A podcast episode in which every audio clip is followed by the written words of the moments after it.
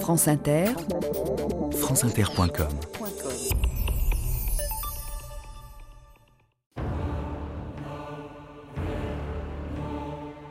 Il est un agent puissant, obéissant, qui se plie à tous les usages. Il m'éclaire, il m'échauffe, il est l'âme de mes appareils mécaniques. Cet agent, c'est l'électricité. Jules Verne, 20 milieux sous les mers. «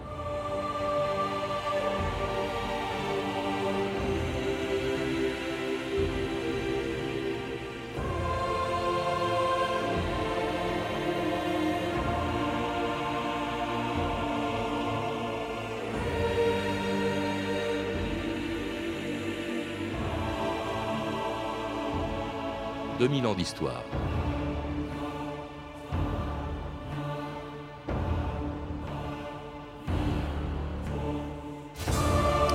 Pendant des milliers d'années, l'humanité s'est contentée d'observer sans les comprendre les manifestations de ce qui allait devenir sa première source d'énergie. Émerveillé par les aurores boréales ou terrorisé par la foudre, qui n'était, croyait-il, que l'expression de la colère des dieux, les hommes ont mis des siècles à comprendre et à domestiquer l'électricité pour qu'elle les éclaire, les réchauffe, leur permette de se déplacer, de communiquer et pour faire tourner leurs machines.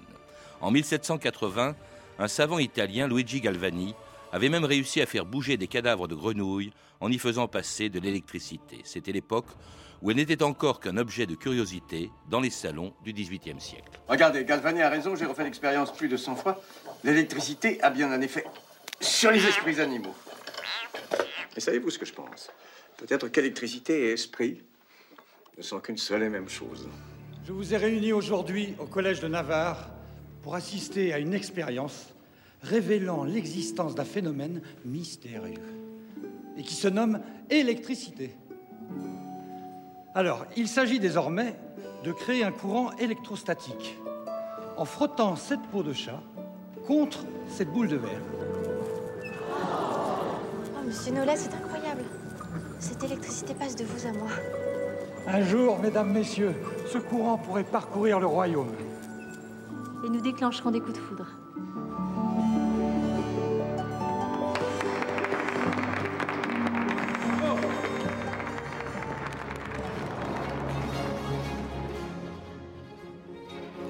Gérard Borvon, bonjour. Bonjour. Alors cette expérience faite par l'abbé Nollet au XVIIIe siècle, on la retrouve parmi beaucoup d'autres dans votre histoire de l'électricité qui vient de paraître chez Vibert. Alors c'était l'époque où l'électricité n'était encore qu'un objet de curiosité, comme elle l'est restée d'ailleurs pendant des siècles. Et depuis l'époque, vous le rappelez, où les hommes préhistoriques avaient si peur de la foudre d'ailleurs qu'ils croyaient euh, qu'elles étaient une manifestation de la colère des dieux. Oui, effectivement. On peut ramener l'électricité à l'histoire de la foudre, cette colère des dieux qui a terrorisé toutes les populations, mais très tard, parce qu'au XVIIIe siècle encore, quand la foudre approchait, quand le tonnerre approchait, on allait sonner les cloches aux églises. Ce qui faisait que d'ailleurs, bien souvent, le sonneur de cloche était électrocuté. Donc jusqu'au XVIIIe siècle, cette terreur a existé. Et quand on a su capter la foudre et quand on a su montrer que cette cette arme des dieux était tout simplement une propriété de la nature, une propriété formidable, certes, mais une propriété que l'homme était capable de maîtriser.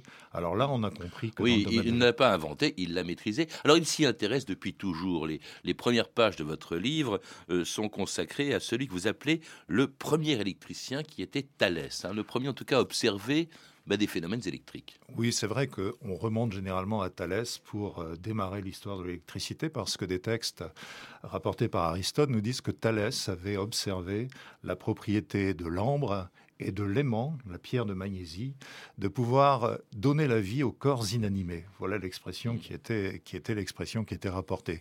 C'est-à-dire qu'il avait sans doute observé l'attraction d'objets légers quand on frottait de l'ambre, ou encore l'attraction de petits objets de fer avec, avec l'aimant. Mmh. Donc traditionnellement, c'est à Thalès qu'on se rapporte pour parler de, des débuts de l'électricité. Mais en réalité, euh, c'est mmh. vraiment une, une préhistoire. Parce que... Oui, mais cela dit, vous évoquez l'ambre. Hein, c'est en frottant de l'ambre mmh. qu'il se rend compte qu'il y a des phénomènes qu'on n'appelle pas encore électricité. Cela dit, c'est quand même de là que vient le mot, parce que ambre en grec, c'est électron. Exactement. Hein Exactement. Alors, ce mot, alors pendant 23 siècles, euh, on s'est contenté donc d'observer ces phénomènes sans savoir les utiliser, ni même les nommer. Vous dites que le premier à donner son nom, à partir d'ailleurs de, de l'électron euh, de euh, Thalès, c'est Gilbert, hein, qui, est, qui est le premier, au fond, à parler d'électricité. Exactement. William Gilbert était le médecin de la reine Elisabeth.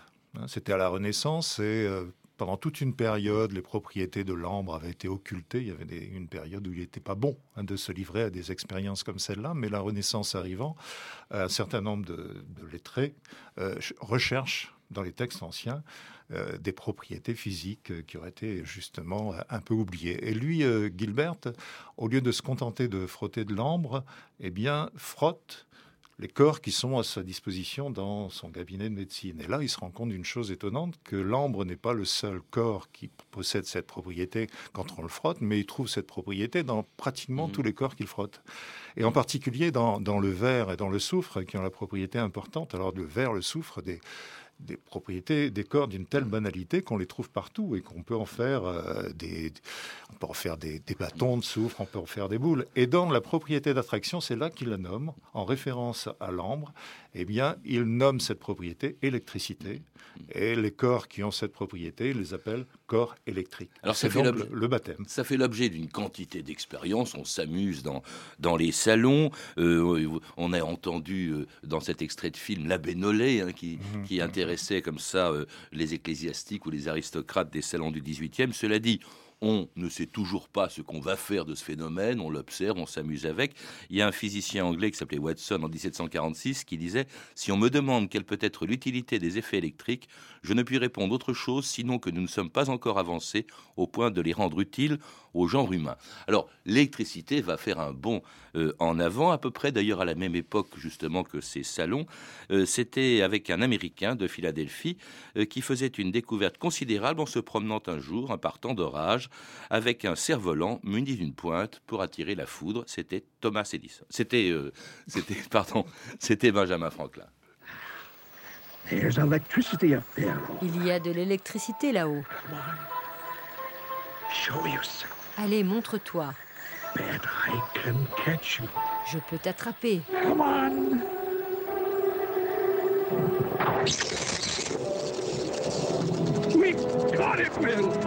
Nous l'avons attrapé.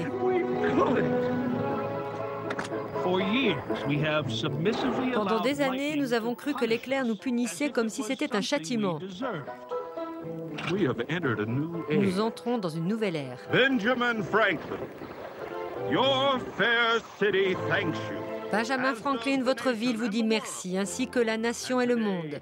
Vous devenez le premier Américain à recevoir la médaille très convoitée de la Royal Society de Londres.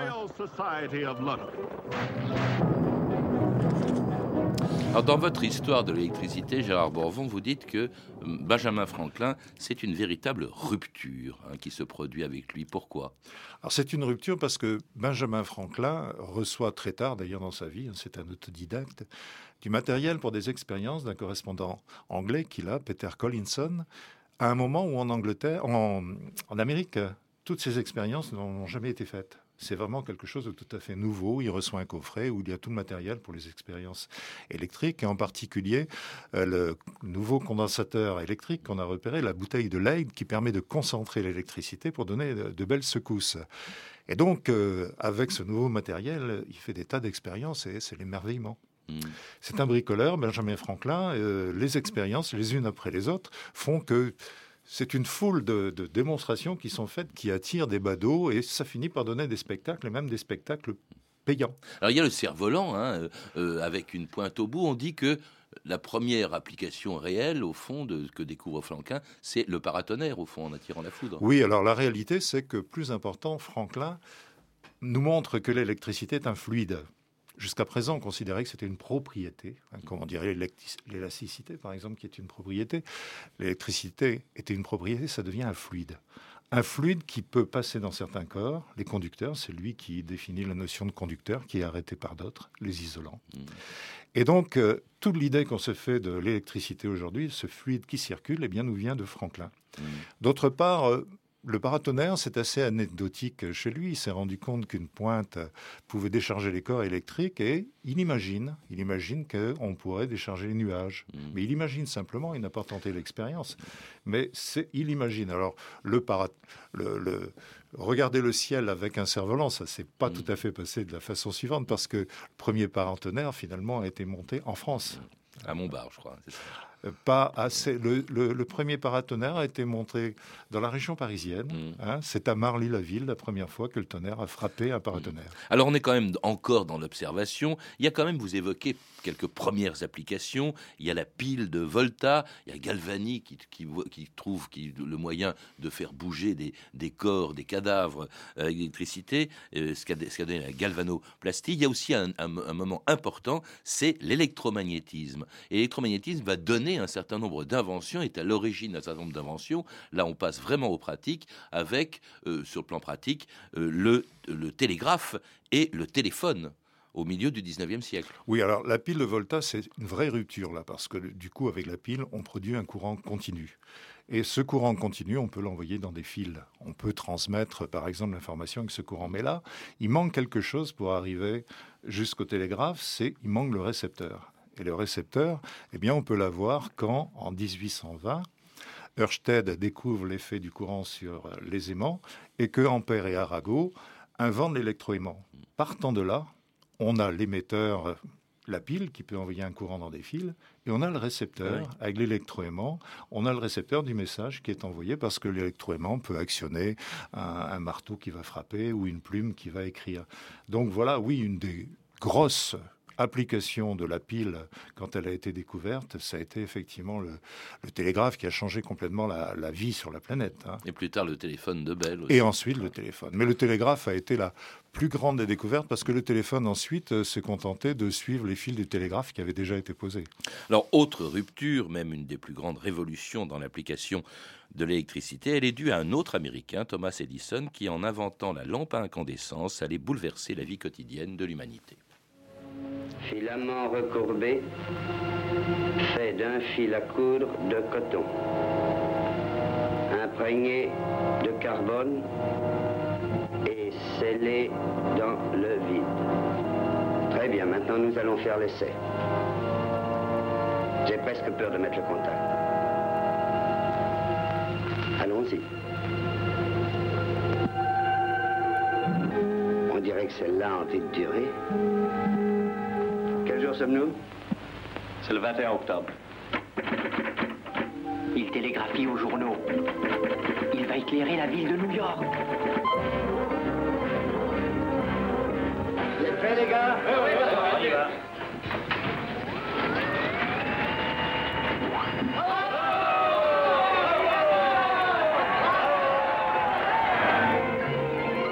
Et c'était donc Edison éclairant la ville de New York avec des lampes à incandescence. C'était quand même pas la première fois qu'on utilisait l'électricité pour l'éclairage, Gérard Borvon. Non, l'électricité avait été utilisée pour l'éclairage quelques années avant, mais on utilisait à l'époque des lampes à arc. Alors les lampes à arc, c'est des lampes qui étaient pas, qui éclairaient beaucoup et qui éclairait mieux que le gaz, et on, comprenait qu'il allait falloir passer à l'électricité, mais qui ne permettait pas un, éclairage qui soit bien régulier, qui soit facile à maîtriser. Et c'est vraiment une, nouveauté quand, en 81, eh bien, en 1881, apparaît les lampes à filament. Là, effectivement, Edison est, un des meilleurs. Il y a une compétition, il n'est pas le seul. Il y a un hein. certain Swan, je crois aussi. Voilà, il y, a, il y, a, toute une série de gens qui sont sur, sur le coup. Et c'est à l'exposition internationale d'électricité organisée par la France en 1880, alors là que Edison se révèle. Ah oui, ces expositions, c'était un émerveillement. Et l'électricité est un peu reine dans toutes ces expositions ah oui, oui. internationales. Alors, celle de 1880 avait été organisée par la France spécialement pour mettre en scène l'électricité. Alors là, c'était la grosse mise en scène. Le téléphone était mis en scène à travers un théâtrophone. On écoutait euh, un concert euh, à l'intérieur de l'exposition, transmis par téléphone. Et donc, euh, Edison arrive, lui, avec tout son matériel. Il montre sur place, sur place, il fait fabriquer ses ampoules.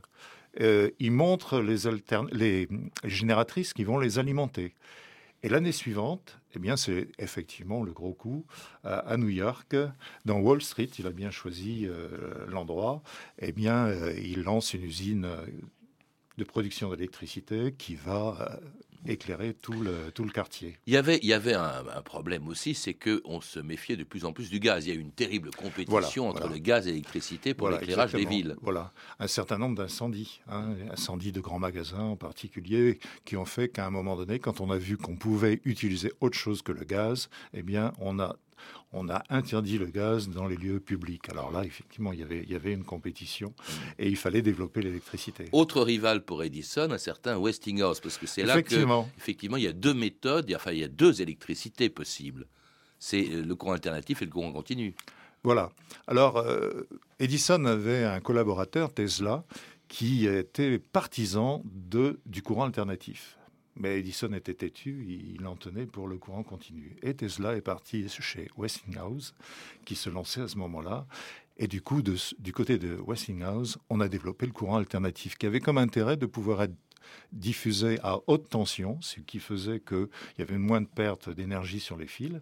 Mais il fallait entre-temps inventer ce qui a été inventé, en particulier qui a été mis au point par Tesla, le transformateur qui permettait de réduire la tension. Et alors là, donc, il y a une compétition qui s'est établie entre les deux. Une compétition qu'on a trouvée dans toutes les villes, dans toutes euh, les capitales. À, Paris, par exemple, la moitié de la ville était équipée, quand on a commencé en 89 à équiper la ville de, de, l'électricité, la moitié la ville était équipée en courant euh, continu, Edison d'ailleurs y était, et l'autre moitié de la ville était en courant alternatif, mm. ce qui a posé des problèmes après pour mettre tout ça en place. Oui, et d'ailleurs pour le plus grand malheur aussi des condamnés à mort, parce que je crois que je ne sais pas si c'est Westinghouse ou Edison, mais vous le rappelez, euh, qui euh, est à l'origine de la de l'exécution des condamnés sur la chaise électrique. Hein, Effectivement, le, premier qui a donné cette idée, Edison faisait des démonstrations publiques, la façon de tuer facilement des animaux par l'électricité. Et puis à un moment donné, il a suggéré, bien qu'il se disait euh, opposer la, peine de mort, il a suggéré que par humanité, on puisse les électrocuter. Et là, il y a une compétition entre les deux, électricité continue ou courant alternatif. Et puis, eh bien, c'est Westinghouse qui a gagné. C'est un peu sinistre. D'autant plus que le premier exécuté, ça a été fait de façon lamentable. Ah ça a duré 17 minutes. Hein, voilà, exactement. affreux. Alors, cela dit, euh, l'électricité, bon, on l'a inventée, elle éclaire certaines villes, elle n'atteint pas tout le monde, elle n'atteint pas, euh, notamment les campagnes, mettent du temps, surtout en France, qui a pris du retard. C'est un luxe, malgré d'ailleurs ce que disait Edison.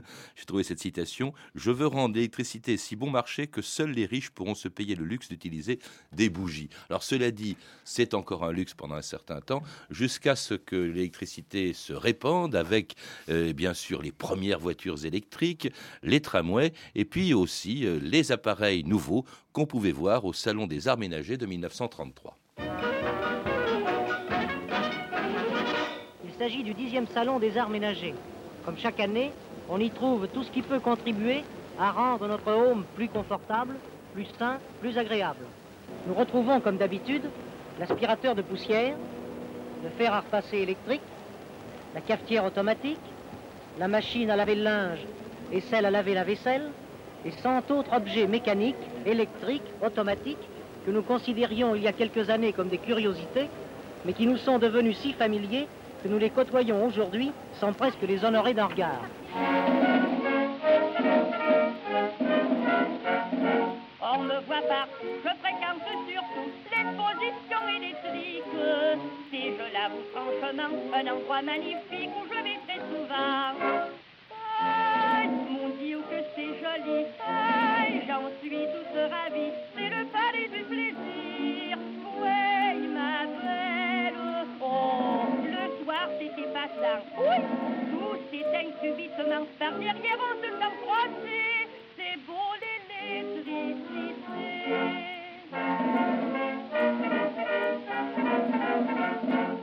Et oui, c'est beau euh, l'électricité, au point d'ailleurs qu'on l'appelait la fée électricité euh, pendant longtemps.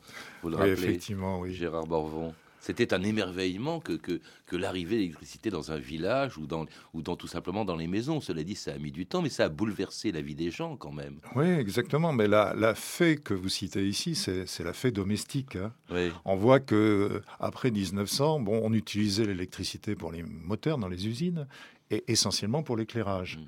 Mais il fallait trouver, c'était déjà la société de consommation qui démarrait. Il fallait trouver de nouveaux marchés. Alors pour trouver les nouveaux marchés, ben, l'idée c'est effectivement de l'électroménager. Hein. J'étais surpris d'ailleurs en écoutant cette archive de 1933 de savoir qu'il y avait déjà tous ces appareils électroménagers depuis déjà un certain temps, depuis les premiers arts ménagers qui doivent dater des années 20. Ah oui, oui, ça s'est mis rapidement en place. Bah, Edison lui-même, il, il, il, a tas d'idées pour utiliser l'électricité. Donc rapidement, on a, eu, on a eu ces appareils. Alors évidemment, euh, dans les années 30, c'était plutôt euh, dans les familles bourgeoises qu'on pouvait se les payer. Hein. Et alors ça, ça débouche sur euh, l'exposition de 1937, l'exposition internationale de 1937 en France, alors qui est vraiment une exposition à la gloire pratiquement de l'électricité, mais l'électricité dans les arts, dans l'électroménager, et qui nous donne cette peinture de Raoul Dufy, justement, la fée électricité. Mmh. Hein, cette grande peinture de 60 mètres de long, de 10 mètres de hauteur, où toute l'histoire de l'électricité est retracée. Et ce qu'on veut faire passer dans, dans l'esprit des gens à cette époque-là, eh c'est que la science, la technique, eh bien, est là pour le bonheur effectivement des hommes, euh, que, que, le progrès est en marche, un progrès qui est un progrès de consommation. C'est le début de, de, la grande consommation. Elle continue d'ailleurs de progresser, les, enfin dans ce domaine, la physique, puisqu'il y a des découvertes qui continuent de se produire. Il y a l'électron euh, qu'on a, qu'on a découvert entre-temps. Vous le Alors en, en, même temps, effectivement, la connaissance scientifique sur l'électricité évolue parce que jusque, euh, jusque vers 1900, c'est pas trop ce que c'est que ce flux de l'électricité. Et autour euh, de 1900, euh, Thomson, dominé, etc. Voilà, Thomson découvre la particule, après toute une série bon, d'expériences autour de ça, qu'on aura appelé ensuite l'électron, la toute petite particule euh, d'électricité, euh, près de 2000 fois plus légère que le plus léger des atomes, hein, qui est celui d'hydrogène, et on comprend, on commence à cerner la structure de l'atome. Mmh. On finit euh, avec Rutherford, avec Bohr, un certain nombre de scientifiques, par se donner, donner cette image de l'atome, qui est un noyau central avec des électrons qui tournent autour, hein, l'image qu'on a assez souvent. Mais puis après, tout ça se complique, parce que on, se rend compte que l'électron, c'est pas non plus tout à fait ce qu'on imaginait. Hein. On se rend compte que l'électron peut être décrit par une onde. Ça devient compliqué. On rentre dans le domaine de la physique quantique et là-dessus, je voudrais pas. oui, alors c'est un peu compliqué. Cela dit, on a bien deviné, et on le devine bien en vous lisant, Gérard Borvon, que ça va donner de nouvelles sources, euh, euh, de, de nouveaux types de centrales. Jusque-là, c'est quoi l'électricité? D'où vient-elle? Les centrales hydrauliques, mais très vite le réseau euh, est saturé, par exemple en France. Euh, et puis, ça donne des centrales thermiques qui fonctionnent euh, avec des combustibles fossiles, le charbon, puis le pétrole, puis euh, le gaz, euh, et puis un métal, car ce n'est pas, contrairement à ce que certains auditeurs m'ont écrit ce matin, euh, ce n'est pas un combustible fossile, c'est un métal, qui est l'uranium. Alors tout ça pour satisfaire les besoins croissants, justement, en électricité et la multiplication donc des centrales énergétiques. Dans un monde où les besoins vont croissant, où les appareils électriques se multiplient, où l'énergie électrique prend un rôle de plus en plus grand, du jouet enfantin au moulin à café et à l'aspirateur domestique, dans un monde où tous les gestes la sollicitent, la consommation d'électricité doit chaque année battre ses propres records. Presque nulle en 1900, la production d'électricité était en 1955 de 50 milliards de kilowattheures. En 1965, elle aura doublé. Pour atteindre ce résultat, de nouveaux équipements sont nécessaires. De nouvelles centrales, en effet, se créent. Mais il faut assurer les investissements considérables qu'elles représentent. Pour cette raison, l'électricité de France lance un nouvel emprunt. Un pays se juge aujourd'hui à sa production d'énergie. Davantage d'énergie, c'est pour la France à la fois l'assurance de plus d'indépendance et de plus de prospérité industrielle. Et c'était les actualités de 1957, à l'époque où effectivement se développent de plus en plus de nouvelles sources d'énergie, dont celles que l'on va retrouver dans, les centrales, avec évidemment les inconvénients qu'on sait. Le charbon a été pratiquement, dans les centrales thermiques, hein, je ne parle pas d'hydroélectricité, euh, la seule source pendant très longtemps fournissant de l'électricité. Oui, alors c'est intéressant ce, document qui parle de la croissance. Hein. Il n'y a pas si longtemps, on disait que la consommation d'électricité allait doubler tous les dix ans. C'est intéressant au moment où on a la réunion de Copenhague, mm. hein, qui est justement en train de s'interroger sur la décroissance de la consommation d'énergie. Mm. Parce qu'effectivement, pour produire de l'électricité, contrairement à ce qu'on pensait à, euh, au 19e siècle. On pensait utiliser justement une énergie gratuite, hein, l'énergie des chutes d'eau, l'énergie euh, éolienne, les moulins qui fonctionnaient encore à l'époque. Et puis alors, on pensait à l'énergie formidable des courants, des marées. Ce qui s'est passé en réalité, c'est que l'industrie électrique s'est développée à partir surtout des énergies fossiles. Hein. le charbon, alors, grosse quantité de charbon, le pétrole après. Bon, le nucléaire, gaz. euh, le mais gaz, tout ça, tout ça non renouvelable. hein. C'est Voilà. ça, évidemment le problème aussi. Bon, le nucléaire a été une solution et maintenant, qui a été aussi introduite, mais maintenant on se rend compte que tout ça eh bien, pose problème, problème de l'effet de serre hein, pour les énergies fossiles, problème du danger de l'industrie nucléaire dont on sait que bon, on n'a pas résolu le, le problème euh, de la dangerosité d'abord, euh, le problème des déchets hein, et surtout le problème de la prolifération euh, nucléaire qui conduit à l'armement nucléaire parce que l'origine de cette industrie c'est quand même la recherche de l'armement. Donc face à ces dangers, face à ces problèmes actuels, là c'est vraiment à une révolution qu'on doit réfléchir, c'est-à-dire la première chose, non plus à une croissance euh, de, de l'énergie, mais euh, pour certains, un meilleur partage de l'énergie. Quand on voit, par exemple, et on va le voir sans doute à Noël, les quantités de- d'électricité qui vont être utilisées pour l'éclairage chez nous, et qu'on voit que les populations, euh, les populations du reste du monde sont privées de, la moindre lampe électrique, on se dit que là, si oui, on bon, veut mais vous évoquez d'autres solutions d'énergie renouvelable, d'énergie non polluante, qui sont évidemment, euh, on s'en doute, euh, l'énergie euh, éolienne, par Effectivement. exemple. Bon, le, le solaire aussi, le solaire d'ailleurs dont l'invention est très très ancienne puisqu'elle date du 19e avec Oui, Becquerel. c'est ça, avec mais est-ce qu'elles sont susceptibles de satisfaire des besoins qu'on a du mal à faire décroître des besoins d'électricité? Bah, les besoins futurs Ah, ne bah, devront bon. pas être les besoins d'aujourd'hui. Il faudra réfléchir justement à nos besoins. Et la première chose à laquelle on devra réfléchir, eh bien, c'est à économiser une énergie qui est une énergie précieuse. Et effectivement, le solaire est quand même une solution qui peut être très très intéressante, en particulier pour les pays où il y a du soleil. hein.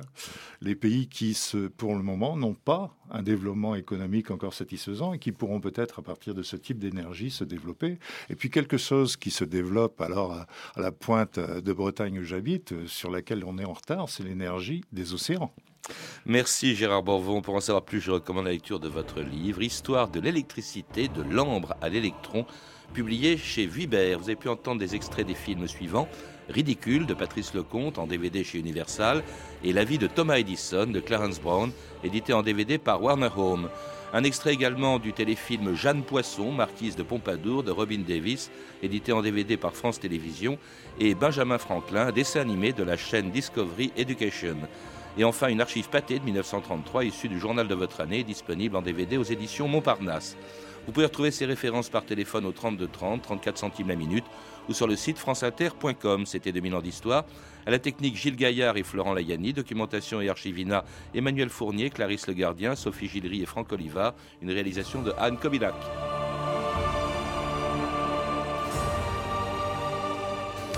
Demain, dans 2000 ans d'histoire, il y a 20 ans, la révolution de velours en Tchécoslovaquie.